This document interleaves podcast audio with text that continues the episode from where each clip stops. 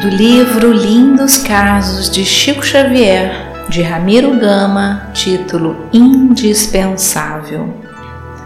O Chico recebera um convite reiterado para assistir a uma solenidade que um centro espírita de determinado lugar, um pouco distante de Belo Horizonte, realizaria.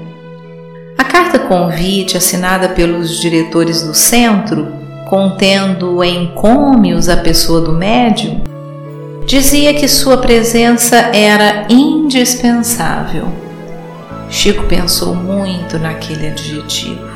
Sentiu a preocupação dos irmãos distantes, ansiosos pela sua presença.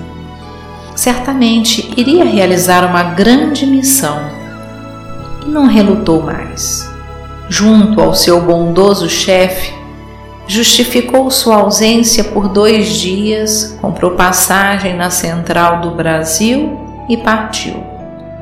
No meio da viagem, quando já sonhava com a chegada, antessentindo a alegria dos irmãos, Emmanuel lhe aparece e diz: Então você se julga indispensável e por isto rompeu todos os obstáculos e viaja assim como quem, por isto mesmo, vai realizar uma importante tarefa.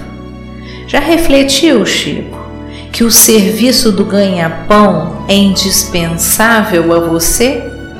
Pense bem. Chico pensou e na próxima estação desceu do trem e tomou outro de volta a lição foi compreendida.